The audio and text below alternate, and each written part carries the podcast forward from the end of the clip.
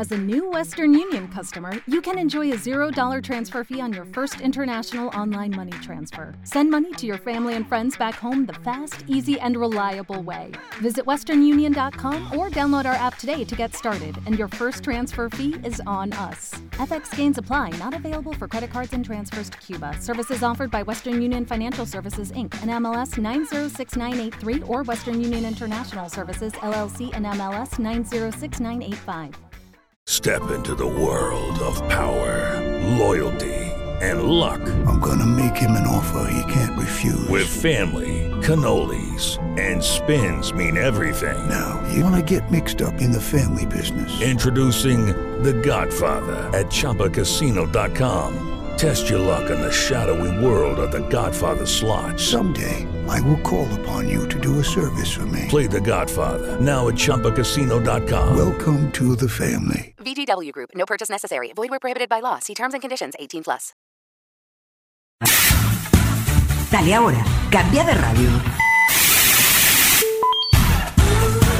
¿Viste que no hay otra? Única, irrepetible, que veces invitada. Ya empieza, ya empieza Martes de terror.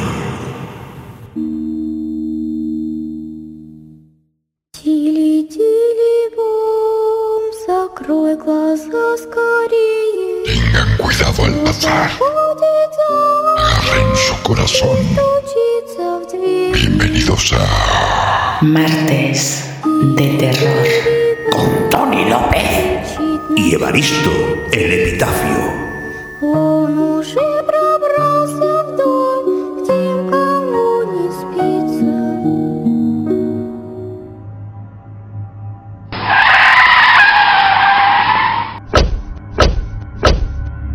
Evaristo, de verdad, tengo el estómago en la garganta. Menuda locura llevas al volante. No vuelvo a ir contigo. Y mira, mira qué pelos me ha dejado. Sí lo sé no le digo que acelere. Cualquier día llegamos a casa hechos pedacitos. ¡Hala, hala! ¡Chorones! ¡Chavale! Viejo, que llevan un poco de razón. Fíjate si llevan razón, que vamos a entrar ya mismo, porque no puedo aguantarme más. Y eso que no ha comido judías. ¿eh? Uy, Tony, corre, hable, que la naturaleza me llama. ¡Qué guarros que sois! No os acerquéis a mí. Mejor voy a ponerme un poco de perfume. Evaristo, Viejo, abre, viejo, date abre. prisa, date prisa. ¡Ya voy, ya voy! Yo primero, yo No, primero. no, no, no, no. Primero yo, primero yo. ¡Ay! ¡Qué bien! Como en casa en ninguna parte. Voy a encender un poco de fuego que fuera hace un fresquillo que no veas. La verdad es que llevas razón. Aquí se está de lujo. Ah. El caso es que entre el calorcito y el viaje me está entrando un sueño. ¡No! ¡No, no, no, no, no! ¿Va? ¡No, no! Con que ya están aquí. Llevo toda la noche esperando este momento. Vamos, Petrinete Cantarín. Aprisita, aprisita. Levanta el culo de una vez. Ay, ay, espera un momento, espera un momento, que me duele, me duele mucho, que me he mareado mucho. Ni un momento ni nada. Vamos, hombre. Aprisita, Cantarín. Que tenemos mucho que hacer. No como esos hortelanos analfabetos que viven en la granja de al lado. La granja de los desocupados. La granja del tiempo libre. Venga, muévete, muévete. Pero no me empujes, no me empujes, que me encuentro mal. Mueve ya ese culo analfabeto. Vamos, hombre. No me empujes, no me empujes, que voy, que voy, Bobby.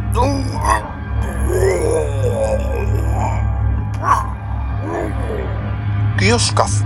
Ningún mozo de cuadra le vomita el pantalón a don Notorio. Faltaría más. Porque don Notorio es mucho don Notorio, ¿verdad, neumonía querida? Sí, mi señor.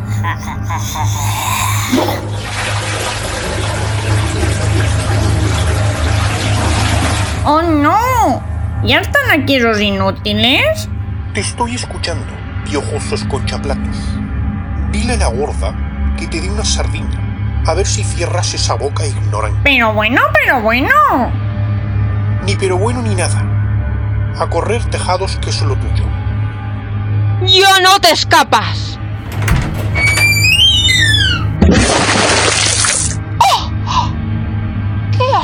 Has hecho, malnacido?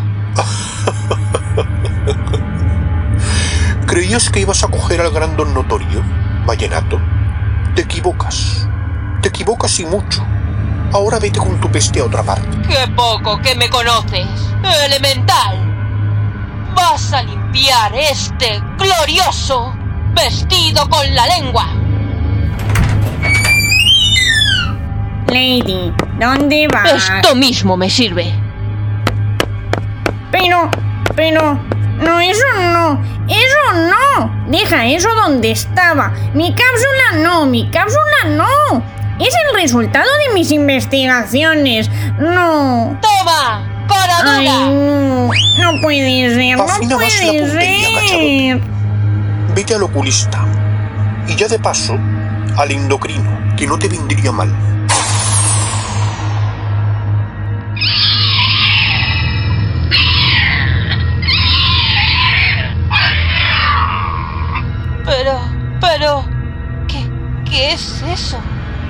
Está Ya sabía yo aquí? que no se podía confiar en vosotros.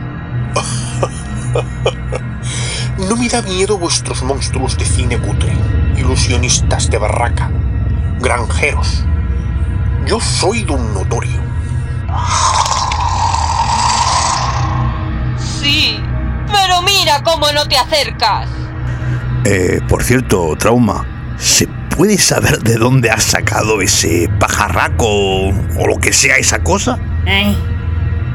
Era mi cápsula gárgola. Estaba en proceso de investigación para mejorar la fórmula, pero... No sé qué voy a hacer ahora. No sé qué voy a hacer. Oye, aguilucho. Oye, oye, oye, no te acerques más. ¡Aparta! ¡Aparta!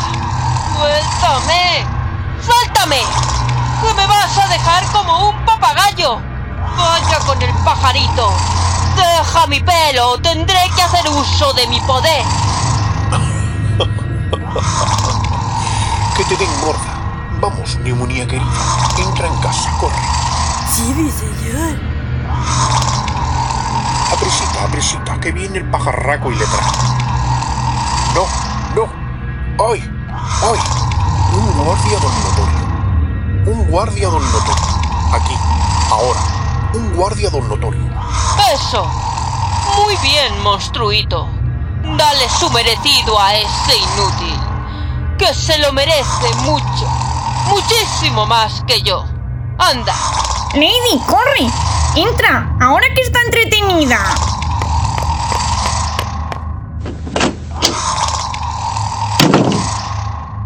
Menos mal. Anda que... Pequeño. Trauma. Ya te vale. Vaya una mierda de experimento. Un pajarraco amorfo que no vale ni como mascota. Es una cápsula gárgola. Lo que tú digas. ¡Ay! Maldito pajarraco piojoso. ¡Ay! Corre, neumonía querida, corre. Corre. Te vas a enterar, aguilucho piojoso. ¡Ay! Eso pica. Un guardia. Un guardia don notorio. Un guardia aquí. Un guardia aquí para don notorio. Un guardia don notorio. Pues, Trauma, al final tu invento no ha estado tan mal. Pues, en este caso, tengo que darle la razón a Evaristo. Bueno, bueno, pero no os emocionéis, que esto puede tener consecuencias terribles. No puedo dejar ese monstruo suelto por ahí. Mm, ya se me ocurrirá algo. Sí, sí, pero mientras se te ocurre, digo yo que podríamos escuchar una de esas historias que nos tienes preparadas. Por supuesto. Ya os aviso que este primer ciclo por San Valentín llega bien cargado. Trauma, me tienes en ascuas. Pues ya verás, ya. Vamos a dedicar todo este mes de marzo, nada más y nada menos que a doña Emilia Pardo Bazán, un todoterreno de mujer, novelista, crítica literaria, ensayista, conferenciante y un largo etcétera. Una de las autoras más emblemáticas, sin duda. Como sabéis, el día 8 de marzo es el Día de la Mujer. Doña Emilia merece una mención especial, ya que abogó porque las mujeres pudieran acceder también a estudios superiores. ¡Grande, Doña Emilia! Pardo Bazán fue instruida en el amor por la literatura desde niña. Estudió las obras de Plutarco, La Fontaine, Racine, Víctor Hugo. Recibió formación en idiomas y un sinfín de materias a través de los libros, puesto que al ser mujer no podía ir a la universidad. Su primer trabajo literario nos llegó en el año 1876, un estudio acerca de las obras del padre Freijó, y tres años más tarde su primera novela titulada Pascual López, autobiografía de un estudiante de medicina. Un libro de corte romántico. Ya en 1883 publica La Tribuna, considerada la primera novela naturalista de la época, en esta novela, la protagonista es una mujer que encabeza una serie de movimientos obreros bastante transgresora para la época. La cuestión palpitante del año 1884 supuso un escándalo y ya en 1885 firma La Dama Joven, una historia sobre matrimonios y sus crisis. Pero sin duda alguna, no podemos dejar de mencionarla. La novela que la encumbró fue Los Pazos de Ulloa, que narra la caída en desgracia de una familia terrateniente. Hablar de la producción de esta mujer es interminable, de forma que en sucesivos programas os traeré nuevas pinceladas. Muy bien, Trauma. Y dime, ¿qué relato nos vas a traer hoy? Como introductora del cuento gótico en España, a doña Emilia se le atribuye una extensa producción de género, en la que figuran textos cuidados, ingeniosos y brillantes. Tal es el caso de los que he elegido para esta noche, que no son uno sino dos. El primero que vamos a escuchar es La Resucitada, un cuento a medio camino entre lo sobrenatural y la fantasía, que personalmente me ha transmitido una especial melancolía. Sacad vuestras propias conclusiones.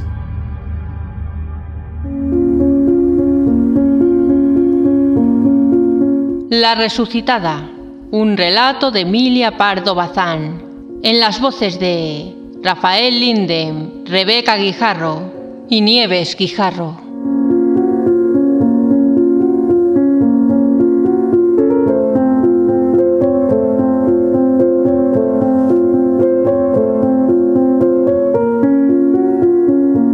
Ardían los cuatro blandones soltando gotazas de cera. Un murciélago descolgándose de la bóveda empezaba a describir torpes curvas en el aire. Una forma negruzca, breve, se deslizó al ras de las losas y trepó con sombría cautela por un pliegue del paño mortuorio. En el mismo instante abrió los ojos Dorotea de Guevara, yacente en el túmulo.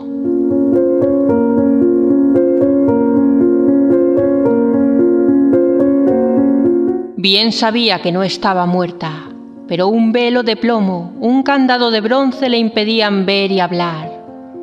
Oía, eso sí, y percibía, como se percibe entre sueños, lo que con ella hicieron al lavarla y amortajarla. Escuchó los gemidos de su esposo y sintió lágrimas de sus hijos en sus mejillas blancas y yertas. Y ahora, en la soledad de la iglesia cerrada, recobraba el sentido y le sobrecogía mayor espanto. No era pesadilla, sino realidad.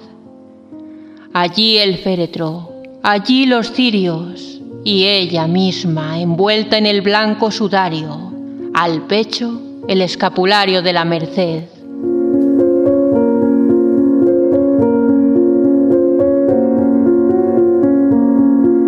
Incorporada ya, la alegría de existir se sobrepuso a todo. vivía. Qué bueno es vivir, revivir, no caer en el pozo oscuro. En vez de ser bajada al amanecer, en hombros de criados a la cripta, volvería a su dulce hogar y oiría el clamoreo regocijado de los que la amaban y ahora la lloraban sin consuelo. La idea deliciosa de la dicha que iba a llevar a la casa hizo latir su corazón, todavía debilitado por el síncope. Sacó las piernas del ataúd, brincó al suelo y con la rapidez suprema de los momentos críticos combinó su plan. Llamar, pedir auxilio a tales horas sería inútil y de esperar el amanecer en la iglesia solitaria no era capaz. En la penumbra de la nave creía que asomaban caras fisgonas de espectros y sonaban dolientes quejumbres de ánimas en pena. Tenía otro recurso, salir por la capilla del Cristo.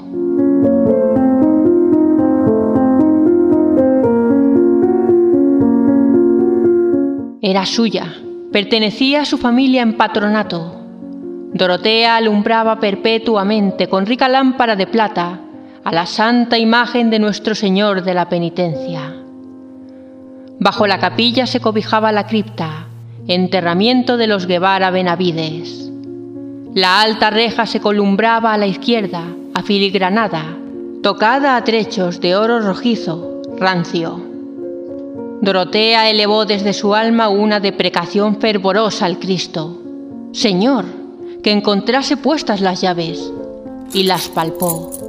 Allí colgaban las tres, el manojo, la de la propia verja, la de la cripta, a la cual se descendía por un caracol dentro del muro, y la tercera llave que abría la portezuela oculta entre las tallas del retablo y daba a estrecha calleja, donde erguía su fachada infanzona el caserón de Guevara, flanqueado de torreones.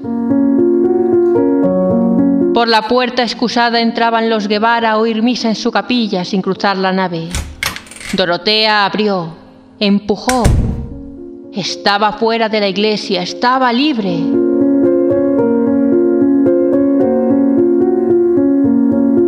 Diez pasos hasta su morada.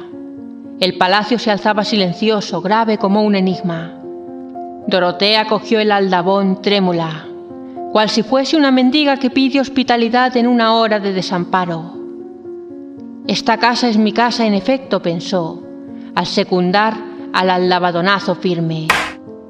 Al tercero se oyó ruido dentro de la vivienda muda y solemne, envuelta en su recogimiento como en larga faldamenta de luto y resonó la voz de Pedraval, el escudero, que refunfuñaba.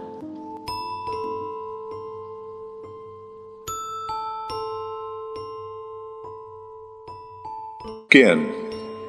¿Quién llama a estas horas? Que comido le vea yo de perros. Abre, Pedralbar, por tu vida. Soy tu señora. Soy doña Dorotea de Guevara. Abre presto. Váyase en hora mala, el borracho. Si salgo, a fe que lo ensarto. Soy doña Dorotea. Abre. No me conoces en el habla. Un reniego enronquecido por el miedo contestó nuevamente. En vez de abrir, Pedralbar subía la escalera otra vez. La resucitada pegó dos albadonazos más. La austera casa pareció reanimarse. El terror del escudero corrió a través de ella como un escalofrío por un espinazo. Insistía el aldabón, y en el portal se escucharon taconazos, corridas y cuchicheos. Rechinó al fin el claveteado portón, entreabriendo sus dos hojas, y un chillido agudo salió de la boca sonrosada de la doncella Lucigüela, que elevaba un candelabro de plata con vela encendida y lo dejó caer de golpe. Se había encarado con su señora la difunta, arrastrando la mortaja y mirándola de hito en hito.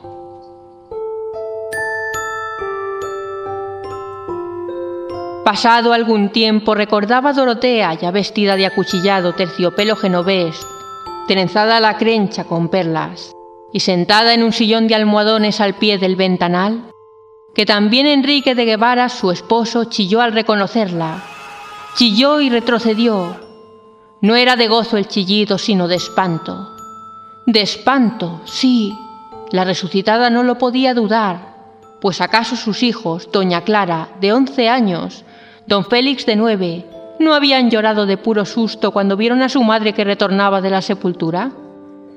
Y con llanto más afligido, más congojoso que el derramado al punto en el que se la llevaban, ella que creía ser recibida entre exclamaciones de intensa felicidad. Cierto que días después se celebró una función solemnísima en acción de gracias. Cierto que se dio un fastuoso convite a los parientes y allegados. Cierto, en suma, que los Guevara hicieron cuanto cabe hacer para demostrar satisfacción por el singular e impensado suceso que les devolvía a la esposa y a la madre. Pero doña Dorotea, apoyado el codo en la repisa de la ventana y la mejilla en la mano, pensaba en otras cosas.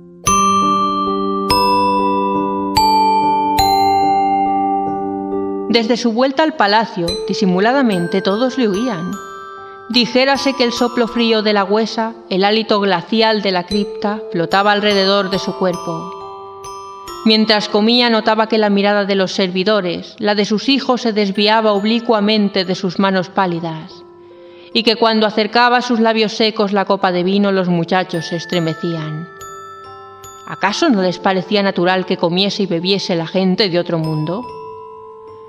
Y doña Dorotea venía de ese país misterioso que los niños sospechan aunque no lo conozcan. Si las pálidas manos maternales intentaban jugar con los bucles rubios de don Félix, el chiquillo se desviaba, descolorido él a su vez, con el gesto del que evita un contacto que le cuaja la sangre. Y a la hora medrosa del anochecer, cuando parecen oscilar las largas figuras de las tapicerías, si Dorotea se cruzaba con doña Clara en el comedor del patio, la criatura despavorida huía al modo con que se huye de una maldita aparición.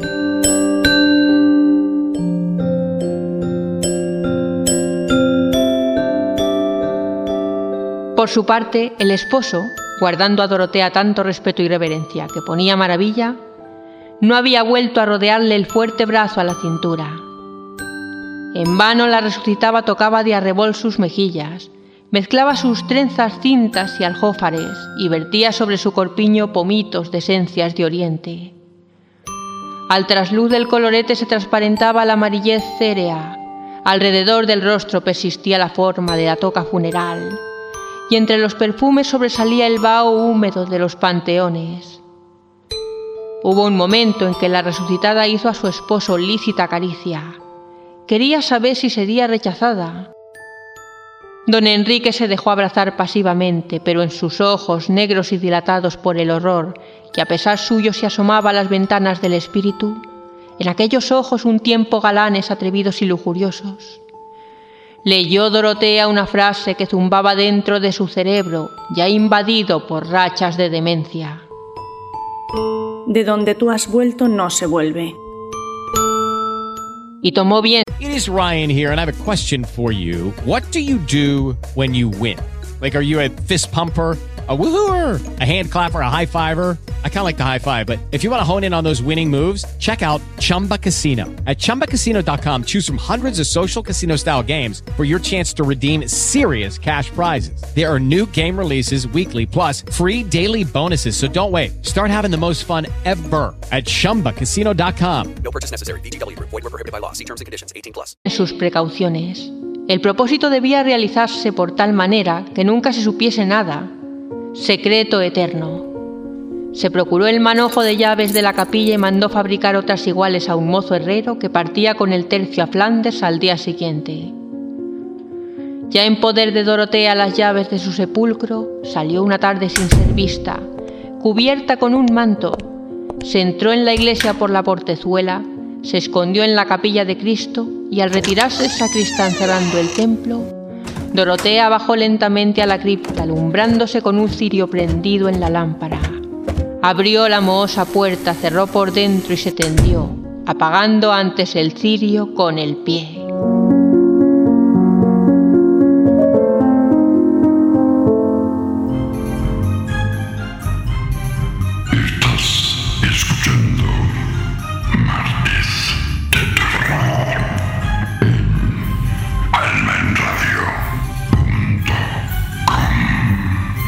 Trovador. Pues sí que transmite melancolía, trauma, sí. Ya te lo dije. Pues ha estado genial, pero a mí se me ha hecho muy corto. Evaristo, es que no me escuchas. Por eso he dicho que he traído dos. No sé de qué te extrañas, pequeño. Se pasan media vida en los submundos de la inopia. Y tú en los de la sabiduría. No te jode. En fin, pequeño. Trauma. Prosigue, por favor. Anda, sí, sí, mejor prosigue. Pues eso que os estaba diciendo, que he traído otro relato más. Este es más corto, pero muy ingenioso. Se titula Agravante y fue escrito en el año 1894. Se trata de un relático de temática china, como veréis, que además fue publicado en el periódico El Liberal, en ese mismo año que he citado anteriormente. Lo que digo, cortito pero matón, ya veréis. Agravante, un relato de Emilia Pardo Bazán. En las voces de Tony López, Rafael Linden, Rebeca Guijarro y Nieves Guijarro.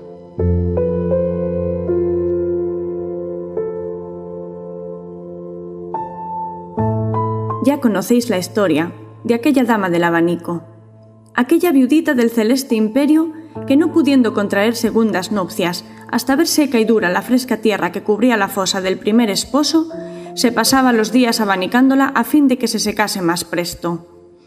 La conducta de tan inconstante viuda arranca severas censuras a ciertas personas rígidas, pero sabed que en las mismas páginas de papel de arroz, donde con tinta china escribió un letrado la aventura del abanico, se conserva el relato de otra más terrible.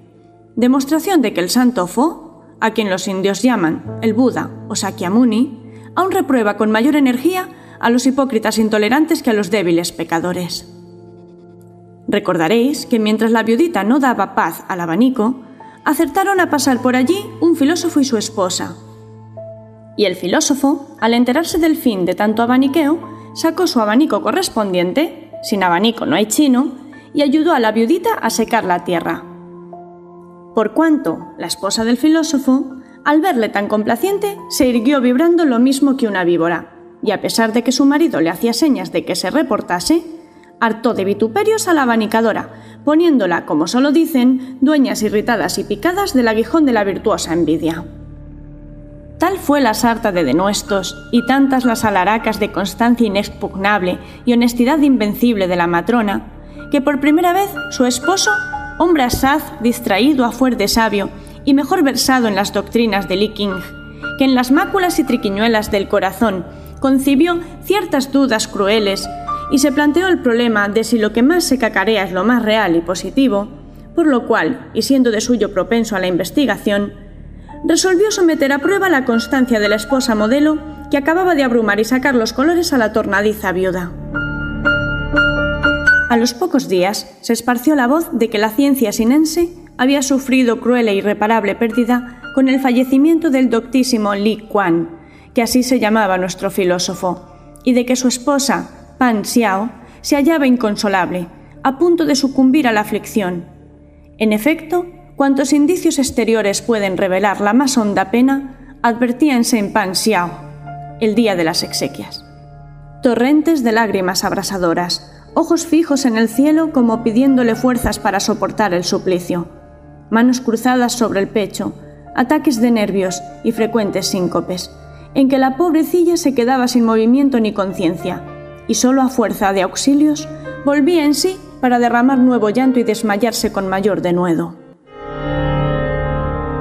Entre los amigos que la acompañaban en su tribulación se contaba el joven Ta Hio, discípulo predilecto del difunto, y mancebo en quien lo estudioso no quitaba lo galán. Así que se disolvió el duelo y se quedó sola la viudita, toda suspirona y gemebunda. Tajío se le acercó y comenzó a decirle en muy discretas y compuestas razones que no era acuerdo afligirse de aquel modo tan rabioso y nocivo para la salud, que sin ofensa de las altas prendas y singulares méritos del fallecido maestro, la noble Pan Xiao debía hacerse cargo de que su propia vida también tenía un valor infinito, y que todo cuanto llorase y se desesperase no serviría para devolver el soplo de la existencia al ilustre y luminoso Li Quan. Respondió la viuda con sollozos, declarando que para ella no había en el mundo consuelo, además de que su inútil vida nada importaba desde que faltaba lo único en que la tenía puesta. Y entonces el discípulo, con amorosa turbación y palabras algo trabadas, en tales casos son mejores que muy hilados discursos, dijo que, puesto que ningún hombre del mundo valiese lo que Li Quan, alguno podría haber que no le cediese la palma en adorar a la bella Pan Xiao, que si en vida del maestro guardaba silencio por respetos altísimos, ahora quería, por lo menos, desahogar su corazón, aunque le costase ser arrojado del paraíso, que era donde Pan Xiao respiraba, y que si al cabo había de morir de amante silencioso, prefería morir de rigores, acabando su declaración con echarse a los diminutos pies de la viuda, la cual, lánguida y algo llorosa aún, tratándole de loquillo, le alzó gentilmente del suelo, asegurando benignamente que merecía en efecto ser echado a la calle, y que si ella no lo hacía, era solo en memoria de la mucha estimación en que tenía a su discípulo el luminoso difunto. Y, sin duda, la misma estimación y el mismo recuerdo fueron los que, de allí a poco, cuando todavía por mucho que la abanicase no estaría seca la tierra de la fosa de Licuan, impulsaron a su viuda a contraer vínculos eternos con el gallardo Tahio. Vino la noche de bodas, y al entrar los novios en la cámara nupcial, notó la esposa que el nuevo esposo estaba no alegre y radiante, sino en extremo abatido y melancólico, y que lejos de festejarla, callaba y se desviaba cuanto podía. Y habiéndole afanosamente preguntado la causa, respondió Tagio con modestia que le asustaba el exceso de su dicha y le parecía imposible que él, el último de los mortales, hubiese podido borrar la imagen de aquel faro de ciencia, el ilustre Li Quan. Tranquilizóle Pan Xiao con extremosas protestas, jurando que Li Quan era sin duda un faro y un sapientísimo comentador de la profunda doctrina del libro de la razón suprema, pero que una cosa es el libro de la razón suprema y otra embelesar a las mujeres, y que a ella, Li Quan, no la había embelesado ni miaja. Entonces, Tahio replicó que también le angustiaba mucho estar advirtiendo los primeros síntomas de cierto mal que solía padecer, mal gravísimo, que no solo le privaba del sentido, sino que amenazaba su vida. Y Pan Xiao, viéndole pálido, desencajado, con los ojos en blanco, agitado ya de un convulsivo temblor, Mi sándalo perfumado. le dijo, ¿Con qué se te quita ese mal? Sépalo yo para buscar en los confines del mundo el remedio. suspiró Tahio y murmuró, Ay, mísero de mí, que no se me quita el ataque sino aplicándome al corazón sesos de difunto.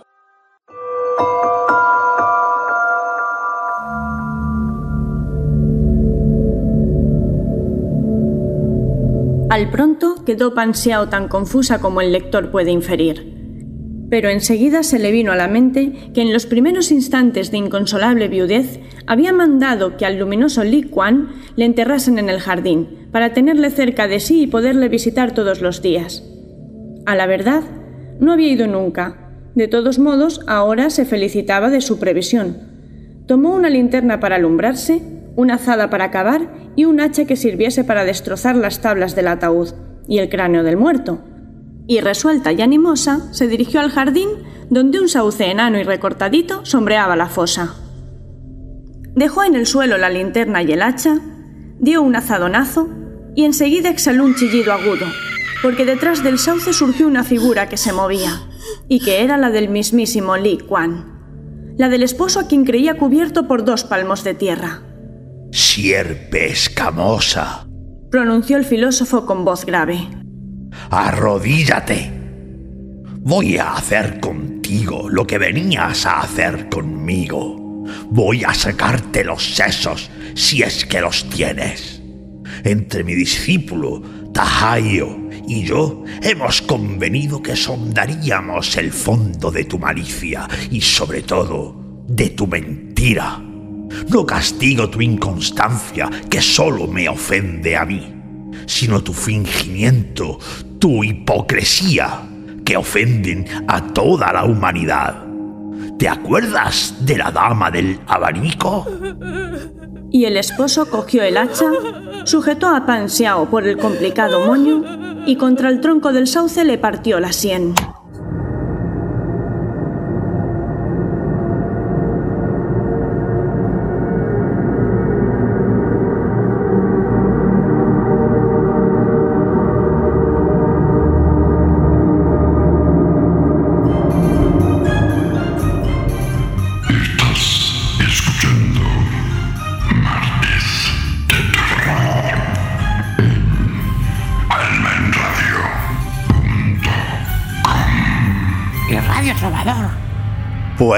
Trauma. Bravo, bravo y bravo. Es que las voces de nuestras almas condenadas son superiores. Verdad verdadera. ¿Ves? Hasta el viejo lo dice. Me parece muy bien, pero... ¿No os parece que vendría bien ahora mismo un café y si puede ser un poquito cargadito? Sí, sí, y un buen bocadillo. Media barra a poder ser. Desde luego. ¡Qué vastos que sois! Pues nada, tú a pasar hambre y nosotros a comer, que tenemos que crecer. Pequeño. No se diga más. No hace falta que sigas. Ay, voy a preparar, para variar, unos cafés y algo para estos dos pozos sin fondo. Lo que hay que hacer para tener amigos. Pero mientras tanto, vamos a escuchar un poco de música y hacemos un descansito. Me parece perfecto.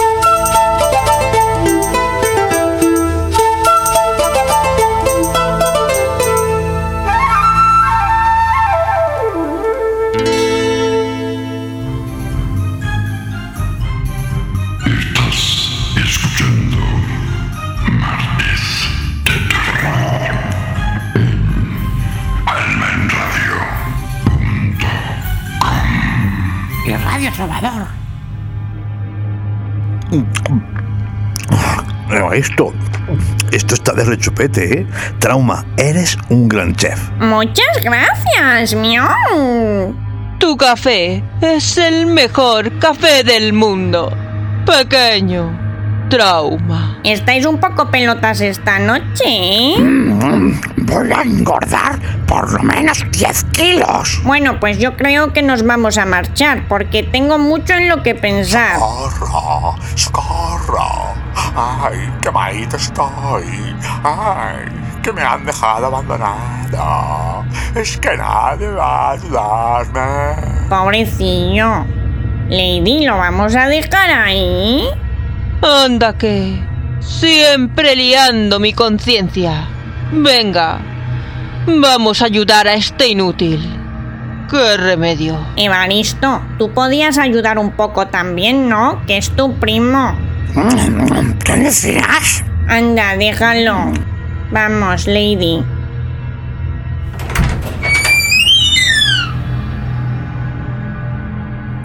Gracias, gracias, por fin, por fin. Pero qué peste a vómito.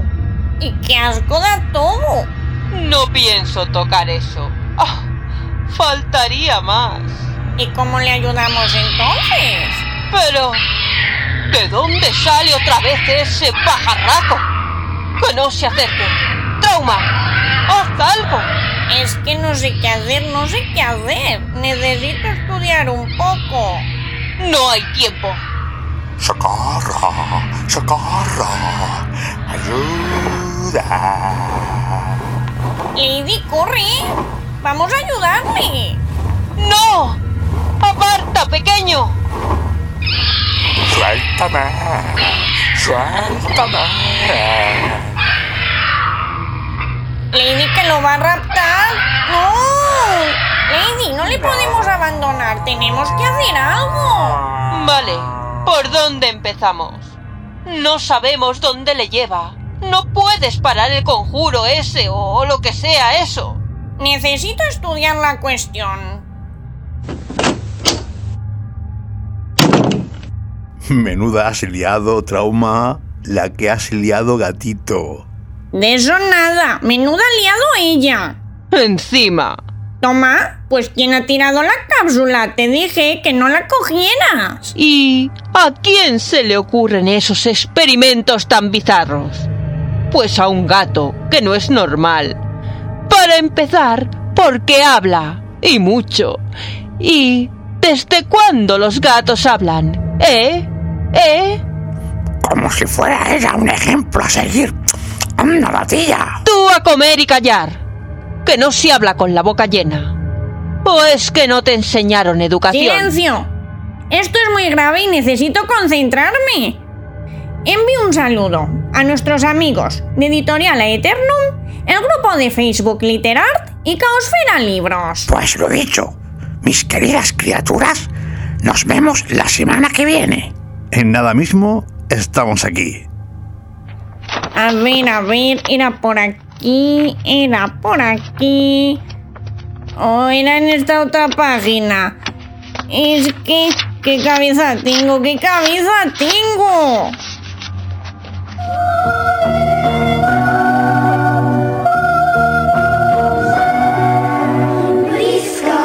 Habéis pasado miedo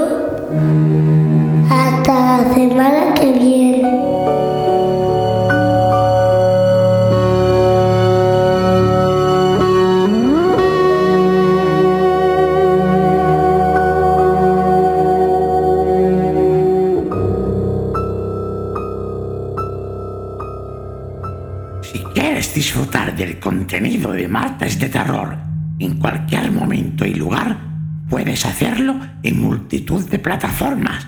¿Verdad, mi querida Lady? Cierto, Evaristo.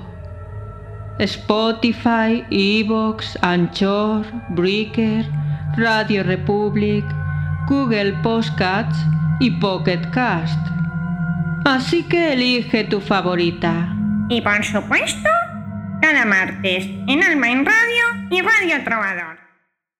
Lucky Land Casino asking people what's the weirdest place you've gotten lucky? Lucky? In line at the deli, I guess? Aha, in my dentist's office.